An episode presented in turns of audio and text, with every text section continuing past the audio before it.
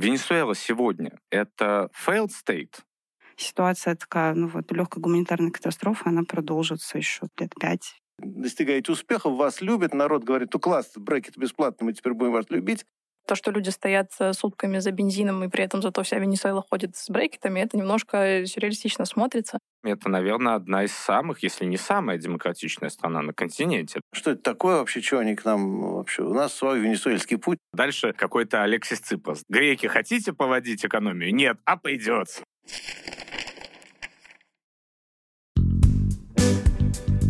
Что мы знаем о Венесуэле? Стандартный ответ на этот вопрос, скорее всего, включает ключевые слова Симон Боливар, нефть, возможно, в некоторых случаях даже социализм. А вот про другие аспекты политического и экономического развития Венесуэлы русскому слушателю как-то традиционно известно чуть меньше. В этом выпуске мы будем пытаться исправить эту информационную несправедливость. О Венесуэле и Латинской Америке в целом, политических игроках, за которыми сегодня важно и интересно наблюдать, мы будем беседовать в компании наших гостей, экспертов в области латиноамериканских исследований, исследований Борисом Кагарлицким и Татьяной Русаковой.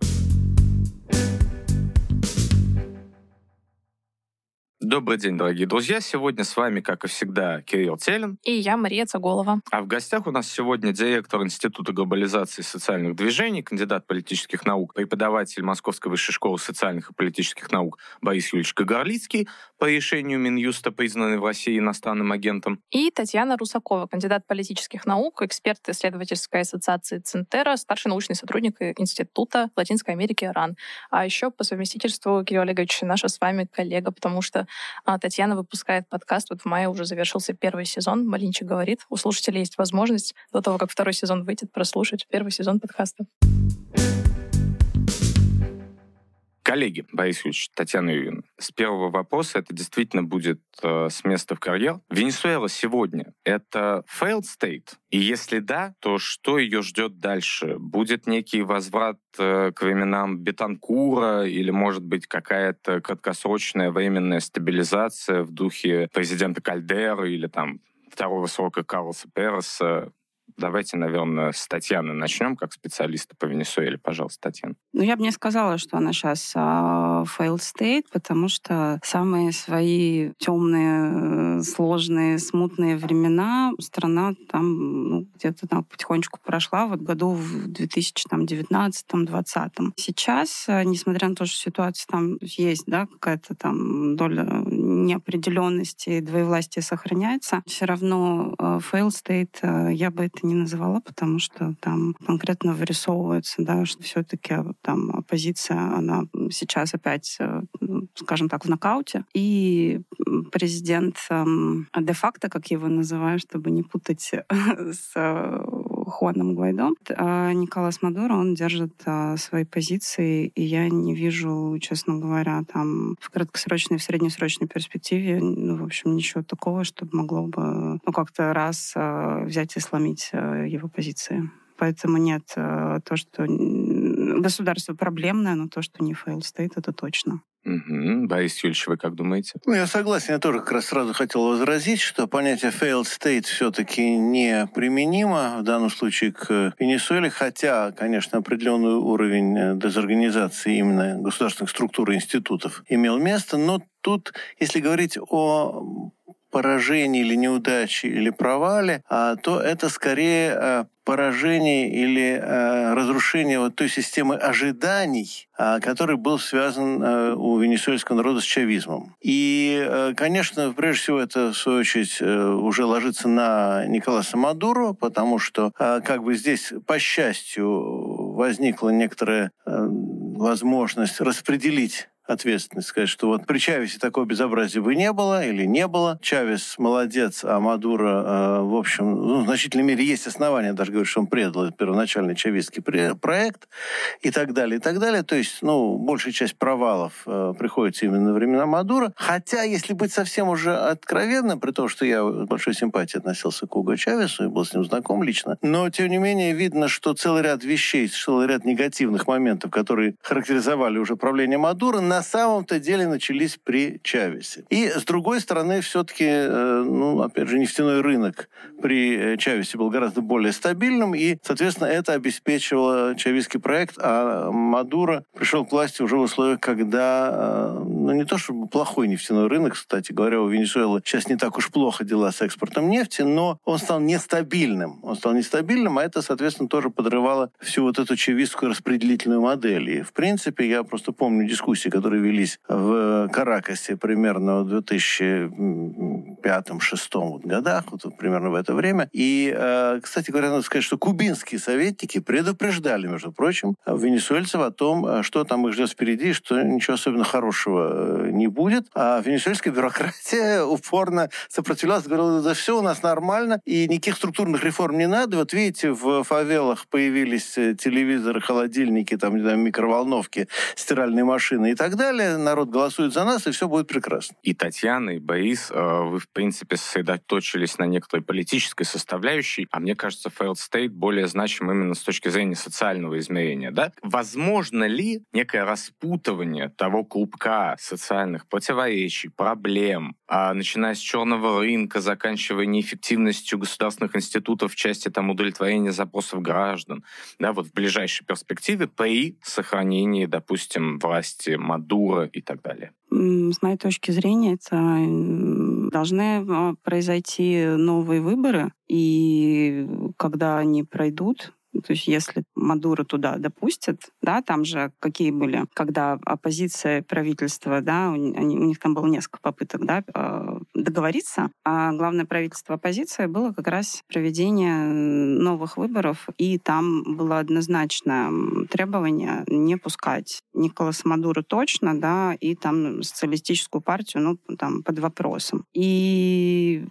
если эти выборы когда-то а, будут а, проведены, то если там опять э, легитимно придет а, к власти правительство Мадура, да, ну, которое вот сейчас у нас сохраняет да, свой статус-кво, то тогда тоже сложно сказать, потому что на самом деле все вот эти социальные противоречия, на мой взгляд, они происходят из-за... Там играет большую роль как раз политический аспект. Пока между собой разбираются два параллельных правительства. В принципе, скажем так, там обычным гражданам, в общем-то, им ну, не то чтобы все равно, но они очень сильно подустали от этой ситуации, плюс э, на них еще обрушилась как раз пандемия из-за там отсутствия, не знаю, лекарств. И, в принципе, из-за того, что развалилась вся социальная структура, начались э, там огромные волны иммиграции там, в соседние страны, в Перу, Эквадор, и это тоже как бы не может не, не влиять, кстати, на обстановку там вот как раз стран соседей. Бразилия вот как раз на границе с Венесуэлой, штат Рарайма. И Поэтому здесь э, даже если там кто-то придет э, к власти, им э, придется ну, фактически там, не знаю, с нуля, да, там отстраивать э, вот эту вот всю социальную инфраструктуру. Очень быстро сделать это невозможно. Поэтому ситуация такая, ну вот такой какой-то легкой гуманитарной катастрофы, она продолжится еще сколько-то там, лет 5, 7, 10, на мой взгляд. Ну, я бы сказал так, что все-таки проблема изначально в том самом чавистском проекте. То есть, э, что э, дал Уго Чавес, и почему его поддержали, и почему потом вообще все пошло плохо. На мой взгляд, все достаточно просто, причем, повторяю, поскольку мне приходилось общаться с ним, с его ближайшими советниками, кстати, которых потом он начал отстранять, что тоже характерно, потому что они начали ему давать э, советы, которые ему казались неправильными, а на самом деле советы, стоявшие в том, что он не все правильно делает, и, соответственно, такие советы воспринимались им как неправильные. И потом просто я я видел, что почти всех моих э, знакомых там по одному, так сказать, по, по, постепенно всех удалили из круга власти, причем еще, повторяю, при жизни Чавеса, не говорю уже про нынешний режим.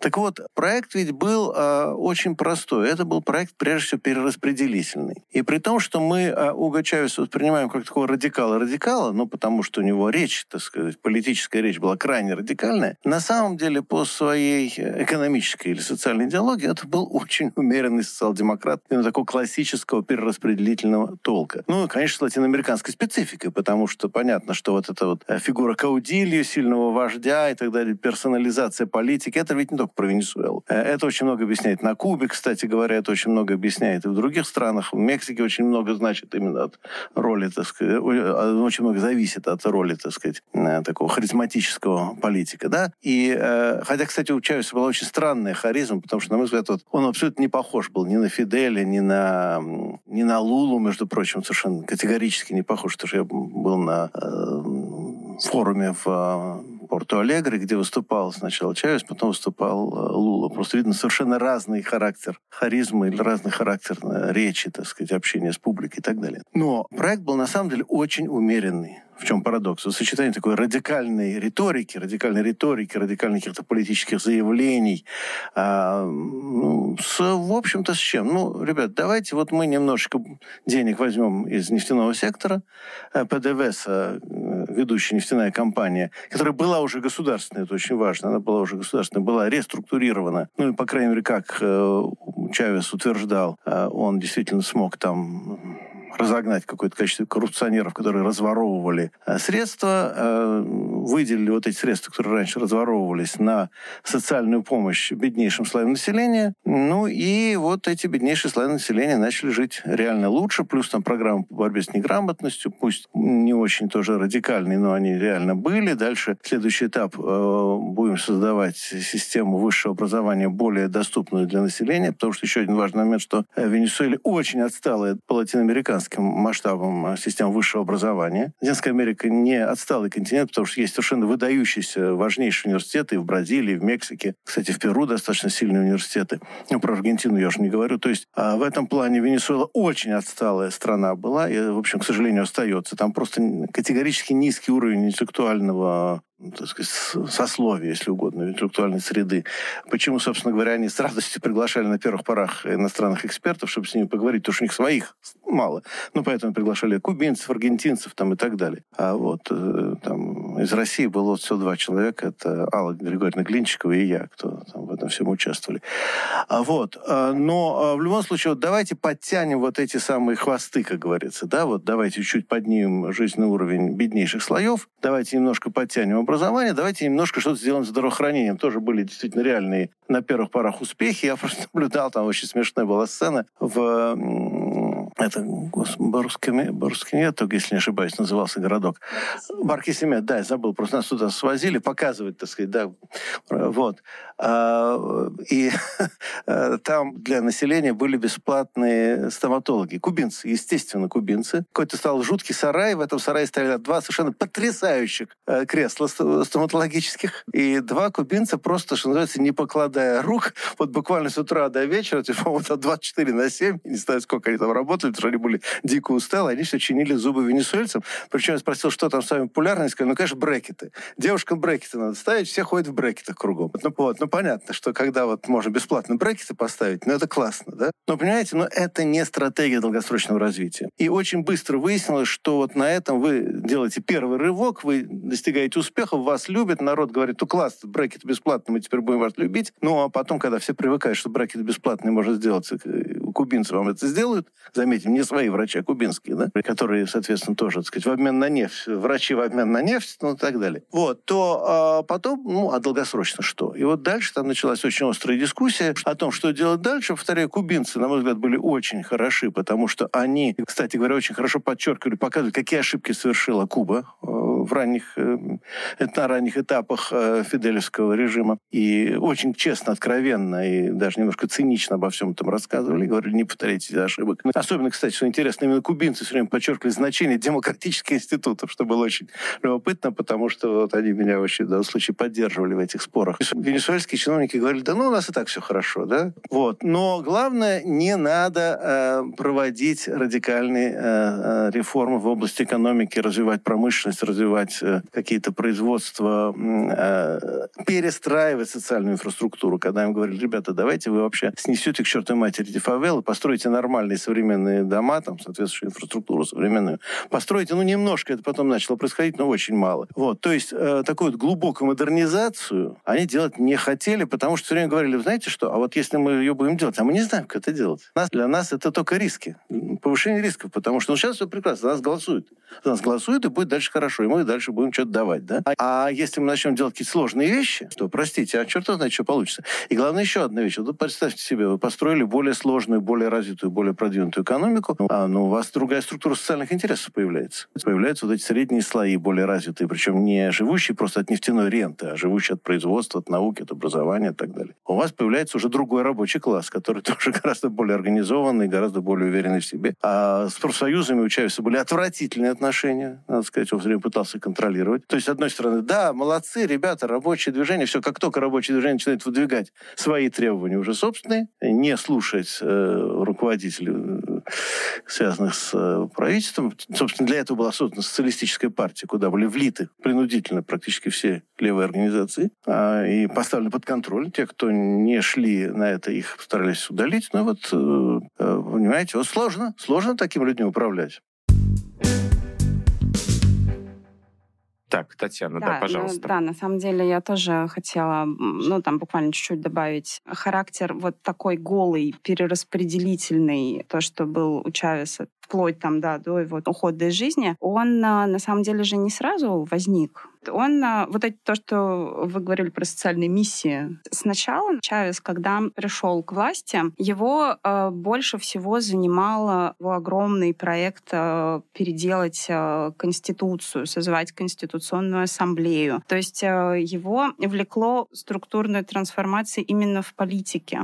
Вот. А, честно говоря, про экономику он особо и не думал. Ну, вот если так посмотреть, где-то до 2002 года, до 2003 года, когда он пришел к власти а, в 98-м, 9 не помню, в 99-м он принял официально там 2 февраля президентскую должность. И там, конечно, была катастрофа там с ценами на нефть, да, он сам там лично ездил и уговаривал, да, там членов ОПЕК что-то с этим сделать. И как бы у него получилось. Но на самом деле именно вот какие-то, если мы говорим про какие-то внутренние реформы, да, то есть он, конечно, был за все хорошее против всего плохого, политик не знаю, такой популист, да, там он за бедных э, против э, богатых. Но по факту ничего конкретного вот за эти там где-то 3-4 года, да, первые три года, вот, пребывания его власти он не сделал. А миссии появились только после того, как случилось в 2002 году попытка государственного переворота, когда он начал принимать всякие противоречивые законы, в том числе в пользу обездоленных слоев населения, да, в частности, это вот как э, он разрешил там, не помню, неиспользуемые земли, да, то есть ну кто... Ну, да, это старая проблема. Из, э, олигархов там земли не используют, да, но их держат. Их можно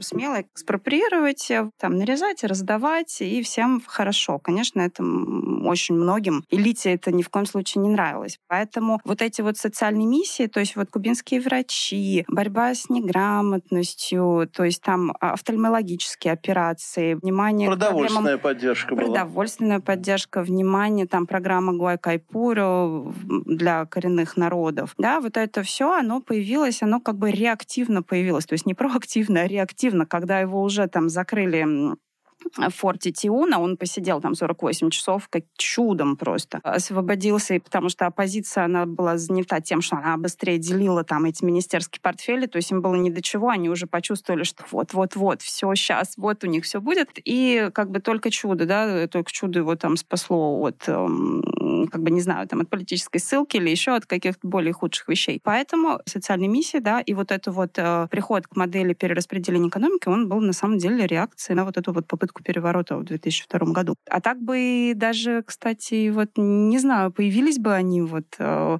таким масштабом, и их было уже очень-очень-очень много, вплоть до его там смерти, там, в том числе там, кто там наши строили дома в 2000 еще вот как раз там 10 Ну там вот дома как раз ли «Газпром», по-другому. Ну, в общем, наших, наших ну, тоже Ну, там в основном, в основном э, это вот идея с э, перестройкой жилищного комплекса, это, конечно, кубинцы продвигали, а, соответственно, кубинцы на кого ориентировались? У них был еще опыт советских товарищей, которые им тоже много чего построили.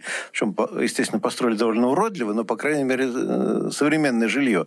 Но я должен, да, сказать, что я вообще приехал в Венесуэлу уже после попытки переворота. И, собственно, именно тогда вот они начали собирать экспертов из разных стран. И а, да, вот в том числе, чтобы понять, что делать дальше, как э, проводить структурные реформы. Но, подчеркиваю, просто с первых же дней, вот сколько мы там проводили каких-то дискуссий, а, не так уж много я там пробовал на самом деле, но я помню, что буквально там через на второй-третий день, когда начались какие-то серьезные дискуссии, тут же вмешались венесуэльские чиновники, которые стали говорить, что не надо, вот что там кубинцы нам диктуют, а еще какие-то там, а там американцы были, да, среди экспертов, а, а что это такое вообще, что они к нам вообще? У нас свой венесуэльский путь там особый и так далее. Да, вот у меня короткий вопрос в продолжение того, что говорила до этого Татьяна.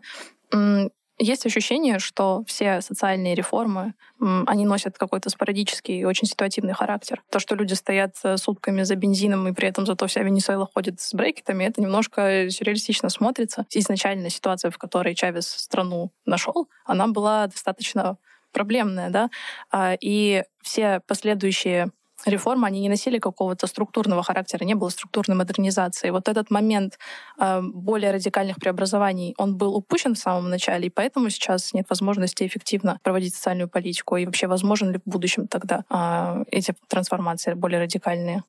Ну, в будущем все возможно. Вот, просто на самом деле, если смотреть э, да, на политическую карьеру Чавеса, он всегда мыслил э, очень глобально, потому что он был как бы, ну вот над рутиной, реальностью и вот эти вот его планы, да, там, и э, он же, если я не ошибаюсь, там на полном серьезе считал себя реинкарнацией Боливара, и очень много работ э, написано на эту тему, как раз венесуэльскими исследователями, то есть, понимаете, да, то есть где какие-то там, не знаю, структурные экономические реформы, а где планы э, стать вторым Боливаром, даже не вторым Боливаром, да, а продолжением Боливара, то есть это, ну, чтобы вы выбрали, конечно, остаться в веках. У него совершенно было другое мышление, и он больше думал, ну, условно, там, не знаю, вверх, да, вот про какие-то вот такие вот материи, потому что он за, там, не знаю, за свои годы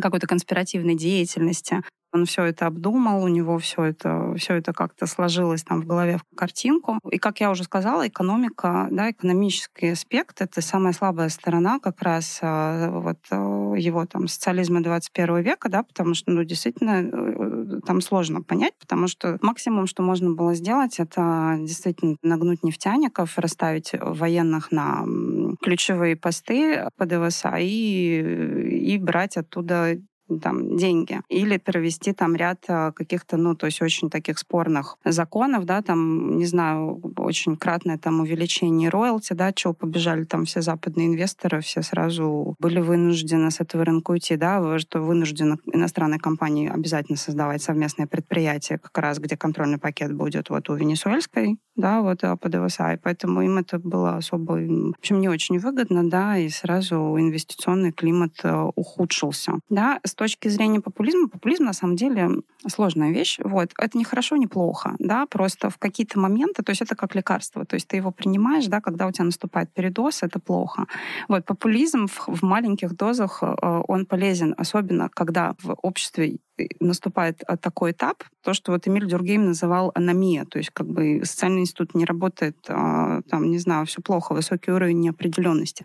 Потом приходит он и такой черный плащ, не знаю, и, и спасает, да, а, ну или декларирует, что он готов спасти, да, какие-то производит действия, да, то есть приложить к этому, не знаю, там личное обаяние, цветастую там речь такую, что, да, цитаты из Библии, в общем, его очень приятно всегда слушать, восхищаешься, как же он классно на трибуне говорит, да. Вот. И как бы в небольших дозах это окей, да, но когда просто начинает э, весь политический процесс сосредотачиваться именно на этом, то есть власть начинает персонализироваться, вот, э, это получается плохо плохо для всех, кстати, сейчас подобное происходит в Мексике вот с... Ну, я не случайно Мексику вспомнил да, в этой да, связи. я вот тоже про это Но это еще здорово смотрится именно на харизматичных лидерах, а не когда ну, ты у него Мадуро. странная была харизматичность у Чавеса. Он такой полковник балагур, такой, знаете, вот армейский балагур. Это немножко другой тип. Вот Фидель, да, вот адвокат, да, такой вот э, революционный оратор. А Чавес что-то говорит, говорит, говорит, говорит очень долго. Э, что-то сбивается по ходу речи, начинает какие-то анекдоты вам травить. Причем совершенно не по делу, да. Вот. Э, очень спонтанный мужик был, между прочим. Там была замечательная история, когда он из Москвы летел, и в дороге, в самолете долго летит, и он э, в дороге прочитал Троцкого «Преданную революцию». И что-то там как-то проникся, какие-то идеи там начал толкать по этому поводу. Потом я прилетаю в Каракас, и мне кубинский коллега говорит, Борис, а ты его «Преданную революцию» всунул? Я говорю, да нет, нет. То есть я, может, был бы рад, но у меня не было испанского экземпляра, естественно, нет, кто-то другой ему подсунул. Вот. Вот, а он там, там неделю только об этом и говорил. Президент страны, который находится в достаточно, так сказать, серьезном положении все-таки, он целую неделю обсуждает какую-то книгу, может, очень даже интересную. Но... Вот. И потом мне кто-то из венесуэльцев сказал, ну, ты понимаешь, говорит, он же, он же десантник, он десантник. Это совершенно определенный э, тип э, такой военной психологии. Он не пехотный офицер, не артиллерийский. Там. Э, а что такое десантник? Это вас высадили, вы там быстро все накостыляли, все разгромили, а потом ждете, пока подойдут основные силы. Да? А вот эти основные силы, они не подошли, потому что их тоже должен был кого-то организовать. И вот, кстати, э, я бы вернулся здесь к уже упомянутому Гуайдо, да, потому что несколько лет назад тема сверкнула, а сейчас как-то, во всяком случае, для обывателя, да, кажется, что она сошла на нет. И э, поскольку Татьяна это уже упомянула, да, мы знаем до сих пор, что Гуайдо, если я не ошибаюсь, он до сих пор назначает дипломатов, да, которые признаются некоторыми государствами, в том числе Латинской Америки. Насколько знаю, довольно успешно ведет борьбу за золотые активы в Банке Англии. Но насколько, учитывая то, что Венесуэле, в принципе, знаком сценарий, да, такого оппозиционного лидера за пределами страны, который на что-то там претендует, что-то было такое относительно недавно, а чуть ли не в начале 21 века, но могу ошибаться. Но в любом случае, Гуайдо, насколько сейчас он может реально составить некую конкуренцию режиму Мадура, или это уже, ну, как бы во многом отыгранная фигура? Учитывая, что э, режим Мадура ну, сейчас в меньшей степени, а до этого постоянно использовал наследие Чавеса, вплоть до каких-то абсолютно абсурдных ситуаций. Ко мне птичка прилетела, mm-hmm. и это оказался, это Уго Чавес, а, значит, передал мне там привет. Вот, то есть, да, на, нас настолько а, Мадуро на себя там, не знаю, примерял вот этот вот чавесовский десантный берет. Вот. И почему, да, так происходит? Потому что действительно все склонны считать, правильно, кстати, делают, потому что Мадуро, он слабый политик личной харизмы у него нету. За ним не интересно наблюдать, а, его не очень интересно слушать. Именно поэтому, да, получается, что наследие Чавеса, оно эксплуатируется, эксплуатируется, то есть вот образ, да, там, так же, как а, в свое время там Чавес притягивал Боливара. Это и условно, не знаю, там, да, легитимация какая-то происходила, да, сакрализация, вот, и, значит, а, таким образом недостаток харизмы компенсировался.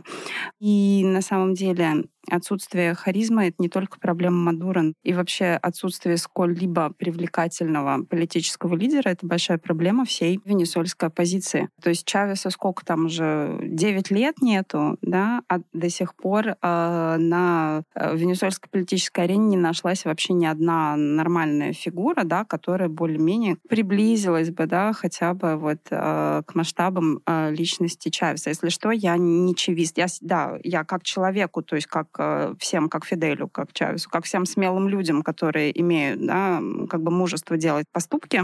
Вот, я симпатизирую, но я не, ни в коем случае, да, не чавист. Вот. Но, тем не менее, оппозиция не может найти такой фигуры, да, несмотря на то, что там есть плеяда там очень симпатичных молодых людей, да, но которые просто симпатичные молодые люди. Все. Скорее всего, для того, чтобы какая-то оппозиционная фигура появилась, она должна, опять же, мыслить над вот всей материей, да, то есть она должна стать немножко Чавесом, то есть она должна думать о высоком если это можно так сказать. Да, сейчас, а, сейчас такого нет. То есть сейчас а, оппозиция э, использует провести выборы, да, Мадуро нелегитимен, а Мадуро говорит, а вы сами нелегитимны, меня выбрал народ, они говорят, нет, ничего подобного. И вот это вот как пинг-понг, и уже все абсолютно запутались вообще, что там происходит, да, кто-то где-то подсоединяется в качестве там третейских судей. Мексика говорит, давайте, давайте там значит, я поучаствую, вот, все ваши конфликты разрулю как бы тянется, и без э, как бы сильного лидера Гуайдо не является, к сожалению. Сильным лидером, да, на него вначале делали ставку, потому что он прям, ну, такой, да, и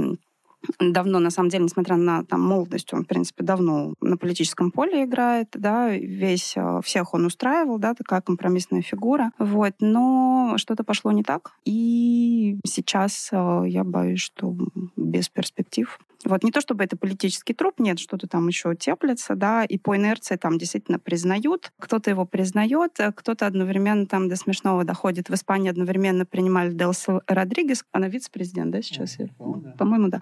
Вот, Делси Родригес одновременно там принимали кого-то из правительства Гвайдо, причем Испания, да, правительство одно и то же принимало одновременно там двух, да, э, фактическое правительство и правительство де юре, да, там пару лет назад было. Ну, как бы это это говорит все само за себя. А может быть виноват не только или не столько даже чавизм, сколько то, что привело к появлению в Венесуэле чавизма, да, то есть политика еще более предшествующих президентов, да, Кампенса, при котором был отток капитала, а Усинчи, если я правильно ставлю ударение в этой несложной, казалось бы, фамилии, да, и там меры по экономии, оздоровлению экономики и так далее. А, Перес и нарушенные обещания, да, то есть мы не будем проводить Вашингтонский консенсус, а дальше какой-то Алексис Ципас. Греки, хотите проводить экономию? Нет, а придется, да, то есть здесь то же самое. Вот нет ли этой ответственности предшественников Чавеса, да, которых он, собственно говоря, по контрасту с которыми он пришел к власти? Напоминаем, что для каждого выпуска мы публикуем список полезной литературы, который можно найти в описании эпизода.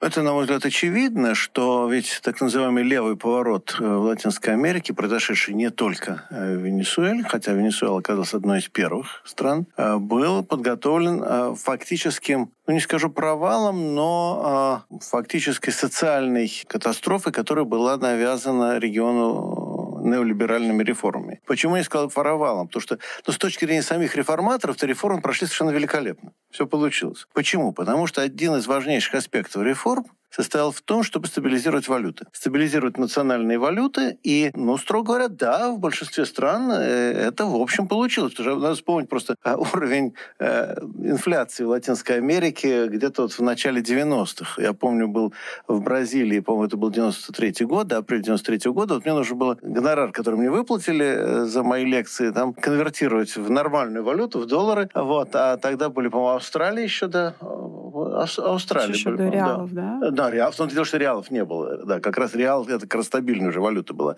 Австралия были, если я не путаю. И, короче говоря, э, я стоял в обменник в очереди, я стоял полтора или два часа. Причем, знаете, когда приехал за границу в такую интересную страну, просто так потерять два часа, стоя в очереди, это уже неприятно. Но дело в том, что нужно было успеть до того, как сменят э, табличку.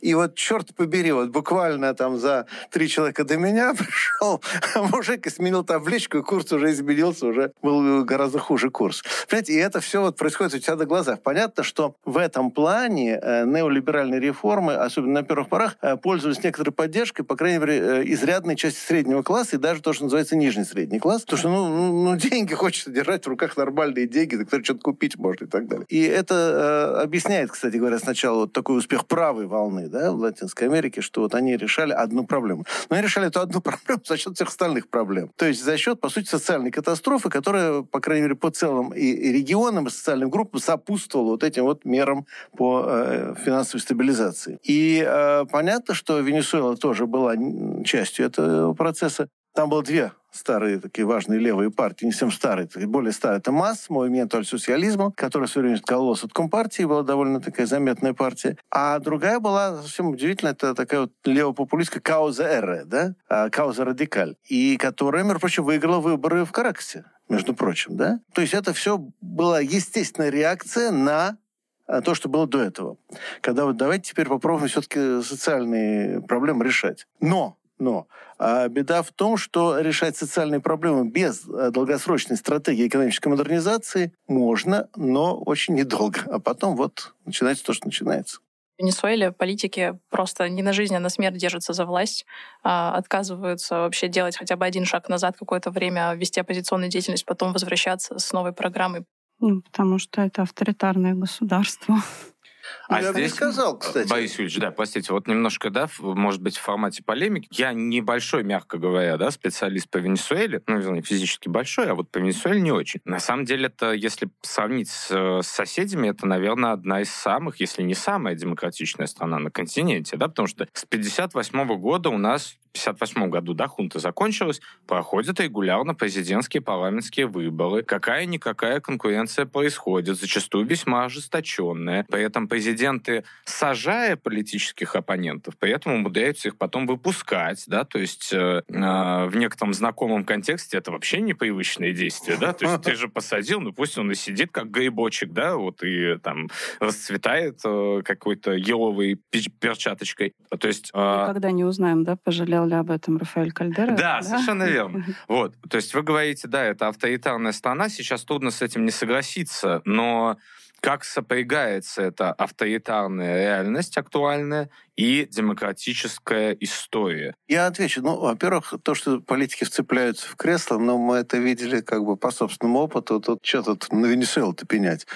Вот. А с другой стороны, э, ну вот, понимаете, как раз ведь новая конституция Чавеса была очень демократичной. И более того, ну, посмотрите, в течение всего правления Чавеса, хотя, да, он все время выигрывал выборы, но оппозиция контролировала целый ряд очень важных регионов, очень важных провинций. То есть э, от трети до половины, я не помню точно, но все время, в общем, было в руках оппозиции. Там важный момент, что она не была консолидирована, но, тем не менее, вот это так. А более того, на первых порах все-таки и чавистский блок-то был неоднородным. Вот зачем он создал эту социалистическую партию? Чтобы всех загнать, а, так сказать, под одну э, структуру. И это был очень большой, на самом деле, удар по демократии в действительности, потому что это был, по сути, шаг, конечно, к однопартийной системе, по крайней мере, со стороны власти. И вот, э, опять же, в плане свободы печати, я помню, приезжал в Каракас, я включаю телевизор, а телевизор все время ругает Чавес. То есть есть госпрограммы телевизионные, которые ужасно скучные, просто невозможно смотреть. Они просто невыносимо скучные. Вот. Ну и такие повеселее программы, которые там оппозиционные уже. А, причем очень агрессивные. У чавизма была другая проблема в плане авторитаризма, на мой вкус, по крайней мере, то, что я видел своими глазами, что Чавес был предельно толерантен к своим оппонентам, а вот среди сторонников там никакой терпимости не было. То есть вот а, ты можешь быть оппозиционером и вообще ругать Чавеса последними словами, и тебе ничего не будет, и ты будешь избираться, там где-то вести деятельность в парламенте, выступать и так далее. Но если ты сторонник Чавеса, если ты в аппарате у Чавеса работаешь, а, но ты позволил себе где-то покритиковать э, лидера или даже какие-то решения, нет, твоя судьба решена. И вот это вот как раз тот самый каудилизм. Латиноамериканский, мне кажется, не только там, но вот это была главная проблема, что их, по-моему, и погубило в конце концов. Ну, Венесуэла действительно самая длительная да, демократическая традиция среди всех государств. И все начинается, когда условно власть начинает замыкаться э, на одного человека и начинает защищаться как раз вот э, политическое поле. Не зря Борис упомянул вот про уборку сторонников, да, потому что был такой очень популярный генерал Рауль Бадуэль, и он был весьма популярен в военной среде. Несмотря на то, что, кстати, Чавес, э, вот он был военным, да, он э, сам военным не сильно доверял, кстати, вот э, это... Ну, в общем, объясня... правильно, учитывая переворот. Да, да, вот именно. И как раз из-за этого в Венесуэле начались вот эти вот создания параллельных структур, да, условно, чтобы там автомат держали, имели возможность держать не только военные, да, а еще какие-то там, не знаю, вот эти вот коллективы, да, которые там просто тупо тупо банально уличные банды, которым давались районы, да, то есть ты будешь там сохранять порядок вот в этом районе, ты вот в этом, вот, э, и так далее, там все это распределялось, да, потом Боливарианская национальная гвардия, да, то есть все вот это вот э, половинилось, э, чтобы монополию на насилие имели не только военные, да, это все как раз тоже не просто так, это все последствия вот того самого переворота. И когда Чавес понял, что у Бадуэля достаточно сильные позиции в среде военных, естественно, он это ну, не потерпел, и там сразу нашли там и коррупцию, вот, и все, и, значит, э, посадили его, вот, хотя он, в принципе, был, имел он политический капитал, безусловно, да, а вот э, там другой соратник Дюздадо Кавею, да, он там особо не высовывался, и сейчас вот руководит там Конституционной Ассамблеей, по-моему, да, до сих пор, или... Ну, помню, да, но, вот, понимаете, ведь известно, что про Мадуро говорили, что он никогда не возражает шефу. Никогда. Мгм. Вот, вот не возражал, не возражал, дослужился до президента республики. Но просто не забываем еще одну важную вещь, что Чавес под конец э, жизни начал менять Конституцию, начал ухудшать, причем реально ухудшать ту самую демократическую Конституцию, которую он сам же предложил. И не забудем, что это был единственный раз, когда он проиграл референдум. Можно ли рассматривать э, ситуацию на черном рынке в Венесуэле, который на самом деле вообще не черный, его видно прекрасно, вы приезжаете вообще и в выборе там, покупать бензин государственный или на черном рынке, вот, вы всегда выбираете второй вариант, потому что это намного быстрее и в итоге даже дешевле. Черный рынок в Венесуэле очень развит. Можно ли видеть в нем выход экономики страны в долгосрочной перспективе? Можно ли контролировать черный рынок? Ну, он на то и черный, что его нельзя контролировать. Вот. И это тоже параллельная структура, которая возникает в результате как раз неверных э, шагов правительства, да, и поэтому однозначно я, например, не вижу а, в черном рынке, честно, никакой перспективы. Это то же самое, что, как бы, ну, не знаю, там, то, что сейчас в Сальвадоре с криптовалютами происходит, да, вот Букели их насаживает, насаживает, криптокошельки какие-то создает, да, то есть что-то параллельное государству. Вот. Но хорошо ли э, в государстве иметь что-то там, не знаю, параллельное государство, это большой вопрос. Я не могу ответить. С моей точки зрения, э, что нет. Ну, я могу сказать, я не был уже давно в Венесуэле. Вот моя дочь была сравнительно недавно. Говорит, что за все время боливарами она не пользовалась, платила за все долларами только. Согласна, я Вот, была в да, феврале. да, и то есть вообще вот ни разу, ни разу, так вот, как на сувениры исключительно вот эти вот местные деньги шли. И это плохо, потому что это значит, что, по крайней мере, на уровне э, обычного, так сказать, потребительского рынка просто утерян финансовый суверенитет э, государства. И к чему это ведет? Потому что рано или поздно придется делать ту самую финансовую реформу. Ну, такую финансовую реформу, которая бы вернула бы в страну нормальные деньги. И вот как это сделать, чтобы это не было так, как у неолибералов было перед этим со всеми соответствующими издержками, это большой вопрос, но вот он стоит открыто, и кому-то, кому-то придется этим заниматься рано или поздно. А с другой стороны, Эквадор живет а, с долларом, и ему ничего за это нет. Жить-то с долларом можно обывателю, да, в конце концов, можно вообще отменить национальную валюту, ну, например, в том же самом Зимбабве, да, они, когда у них количество нулей зашкалило там, по-моему, за 7 или за 8, то они решили, а зачем вообще нам отрезать нули, просто давайте вообще деньги а, на сувениры пустим, а пользоваться булимарандами южноафриканскими, и нормально. Но в этом случае вы утрачиваете контроль над банковской системой, вы утрачиваете контроль над инвестициями, а вы утрачиваете контроль, в общем-то, над э, целым рядом других вещей, над бюджетом национальным, в конце концов, утрачиваете контроль. И э, вот возможность суверенного, э, суверенного контроля над валютой национальной, или хотя бы частично, как в случае с евро, да, когда, в общем, конечно, вроде бы деньги находятся не в руках национальных правительств, но, по крайней мере, они имеют доступ к Европейскому центральному банку и к и европейским структурам, и там определенные возможности существуют. И потом это сильные страны экономически, да. Это очень серьезный вопрос, потому что если вы не сможете стабилизировать национальную валюту, то вы отрезаете от себя целый ряд механизмов национального экономического управления. Коллеги, и тогда в завершение, прям вот действительно формат такого ультраблица. Два вопроса и два очень коротких ответа. Первый вопрос, да, когда в Венесуэле относительно нормализуется там, экономическое социальное положение, по вашему мнению, да, это может быть просто гадание на кофейной гуще, но учит- учитывая ваш экспертный статус, я думаю, что у вас будут аргументы.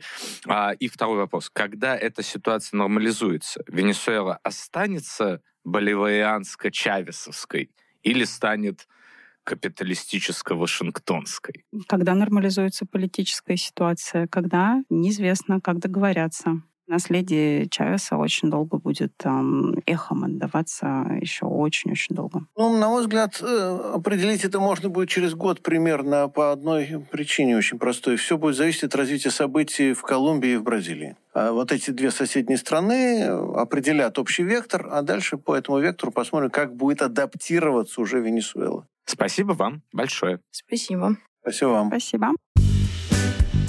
На этом все. Надеемся, теперь вы знаете о Венесуэле чуть больше. Ну, а о том, что все-таки ждет Венесуэлу в ближайшем политическом будущем, еще надо подумать.